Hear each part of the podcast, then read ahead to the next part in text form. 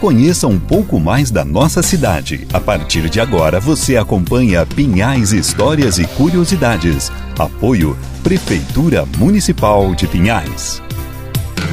Você sabia que você pode ouvir todas as edições acessando nosso site pinhaisfm.com.br e clicando na barra podcast.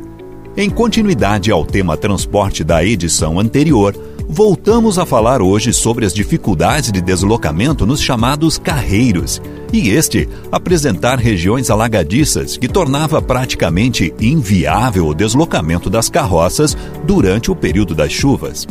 Além de o caminho apresentar uma estrutura precária para o trânsito de automóveis.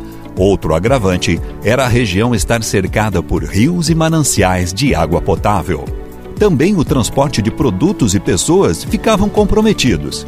Para se ter acesso a Piraquara via estrada do encanamento, porque na época era necessária autorização do Departamento de Água e Esgoto para passar pela barreira, espécie de cancela que ficava onde hoje é a Fundação Sanepar.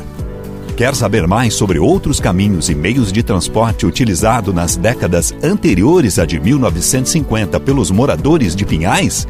Então, lembre-se, quarta-feira tem mais Pinhais histórias e curiosidades durante o Tarde Total, aqui na Pinhais FM. Até lá!